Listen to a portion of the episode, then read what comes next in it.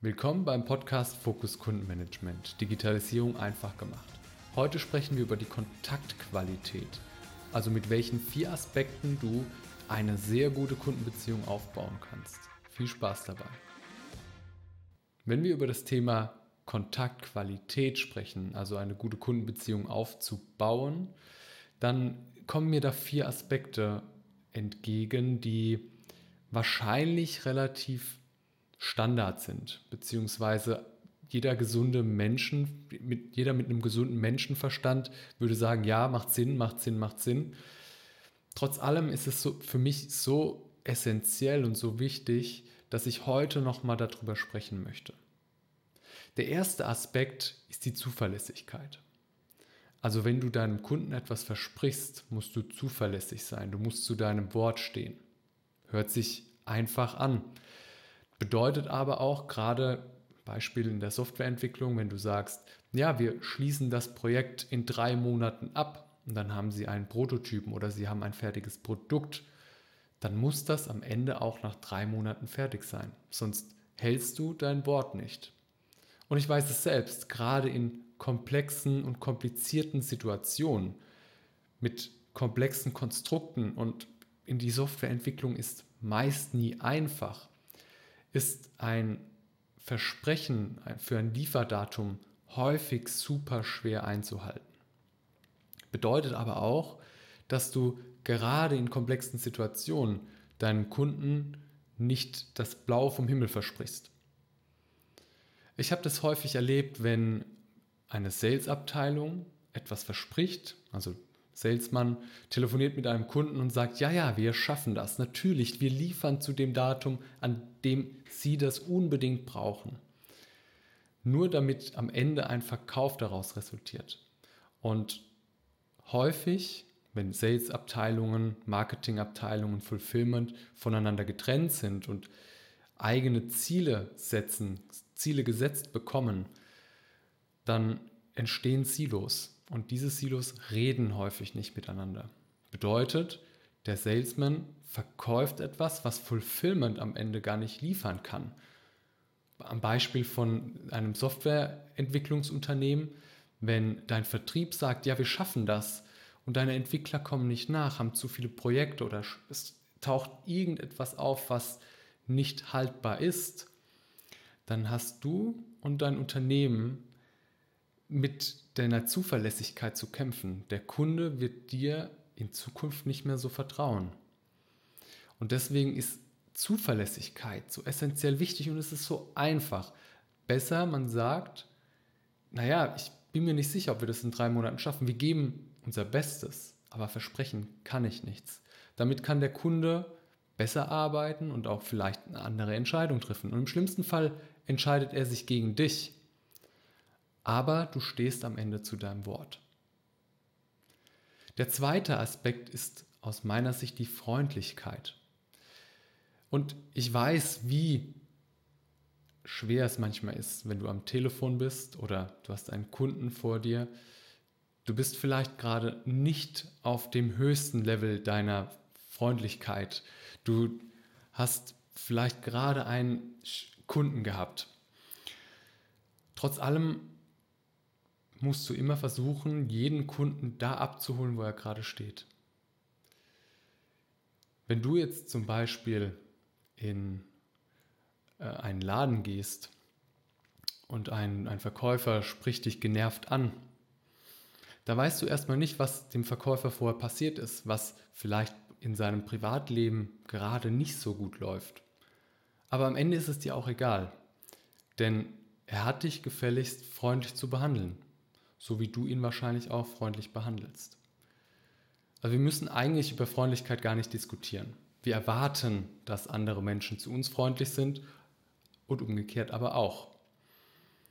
Bedeutet, du solltest auch deine Mitarbeitenden, gerade im Service, wenn ihr viele Kunden habt, die anstrengend sind, die es vielleicht größere Probleme verursachen oder haben, die nicht so einfach zu lösen sind, Gerade dann sollte es vielleicht mit einer Schulung oder vielleicht mit, mit einem coolen Mantra dahingehend sag ich mal, Know-how aufgebaut werden, wie gehe ich mit so jemandem um? Wie kann ich trotz allem freundlich sein? Wie lasse ich so etwas nicht an mich persönlich heran? Denn das ist auch essentiell wichtig. Denn wenn du morgens einen blöden Kunden hast, einen anstrengenden Kunden und du ziehst es den ganzen Tag über mit als Service-Mitarbeiter, dann wirst du wahrscheinlich jeden Kundenkontakt, den du an dem Tag hast, mit einer negativen Schwingung hinterlassen. Also jeder Kunde wird dann mit einem negativen Gefühl rausgehen, weil du eine, eine Grund, negative Grundstimmung hast. Deswegen ist Freundlichkeit aus meiner Sicht so wichtig. Auf der anderen Seite, wenn du freundlich bist oder wenn du in einen Laden gehst und du wirst freundlich behandelt, dann bleibt dir das auch erstmal im Kopf. Du freust dich. Und ist ja auch ganz klar, dass du am Ende lieber bei jemandem kaufst, der nett zu dir ist, als bei jemandem, der gerade nicht so nett ist. Und meistens sind es ein, einige wenige Sekunden oder ein komischer Blick oder eine, eine Spitze, also so eine, ja, so, so ein schlagfertiges Wort, so was dann schon dazu führt, dass du am Ende oder dass dir am Ende die Lust am Kaufen vergeht. Ein weiterer Aspekt ist Vertrauen. Das zählt für mich so ein bisschen auf die Zuverlässigkeit. Also geht so Hand in Hand, denn solange du zuverlässig bist, steigert es natürlich auch das Vertrauen des Kunden in dich und in deine Produkte. Gibt allerdings auch verschiedene Perspektiven auf Vertrauen. Zum einen, ich habe es eben schon erwähnt, das Vertrauen in deine Produkte. Also je nachdem, ob du Produkte oder Dienstleistungen verkaufst, muss der Kunde natürlich auch ein gewisses Vertrauen in dich haben und in, in das, was du tust. Denn er erhofft sich natürlich, dass sich ein Problem löst. Und solange du das einhältst und der, der Kunde am Ende einen Benefit von deiner Dienstleistung oder mit deinem Produkt hat oder dein Produkt überzeugt, steigt natürlich auch das Vertrauen.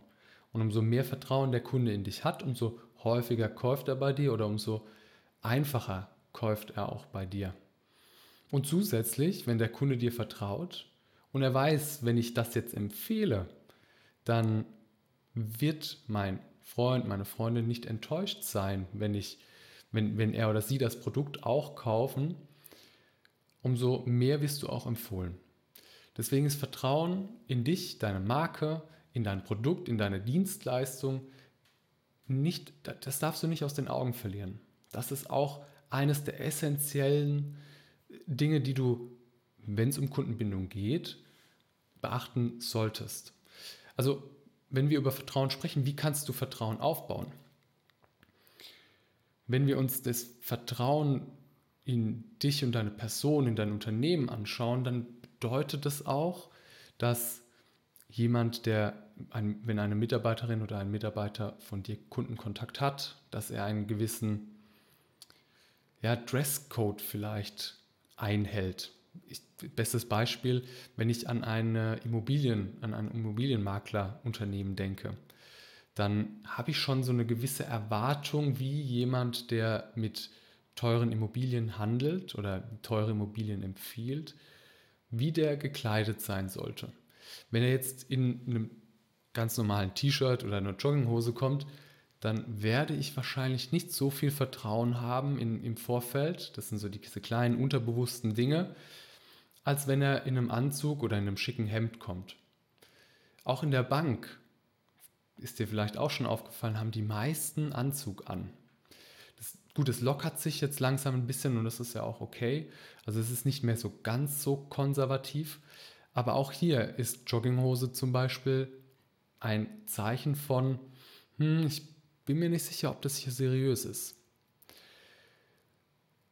Zusätzlich zu diesen drei Aspekten, also Zuverlässigkeit, Freundlichkeit und Vertrauen, brauchst auch immer ein gewisses Einfühlungsvermögen. Also nennen wir es Empathie. Denn wenn du empathisch bist und du achtest darauf, wer dir gegenüber ist, welche Probleme er hat, was der von dir braucht, dann zahlt es natürlich auch auf dein, das Vertrauen ein. Und empathisch zu sein, wir sind alles Menschen. Wir haben nicht nur, wir denken nicht nur logisch, sondern in erster Linie fühlen wir. Wenn wir etwas kaufen, muss sich das gut anfühlen. Klar ist es auch wichtig, dass das Produkt passt, dass ähm, die, wenn du eine Kamera zum Beispiel kaufst, dass die das kann, was du brauchst. Also das Objektiv muss gut sein, es muss halt 40 Megapixel haben und und und. Aber du brauchst auch eine, ein gewisses Vertrauen in das Produkt und wenn du einen Verkäufer hast, musst du auch das Gefühl in den Verkäufer, der dir gegenübersteht, haben, er hat verstanden, was ich brauche. Denn es gibt so viele unterschiedliche Kameras zu kaufen, aber welche der ganzen, dieser ganzen Auswahl passt denn am besten zu dir?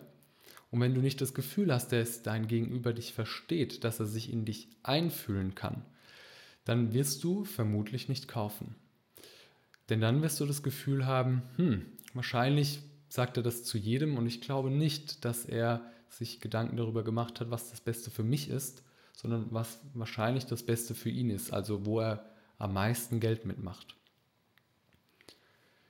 Wenn du diese vier Aspekte beachtest, dann kommt es unweigerlich dazu, dass du eine gute Kundenbindung, also eine gute Kundenbeziehung auch aufbauen wirst.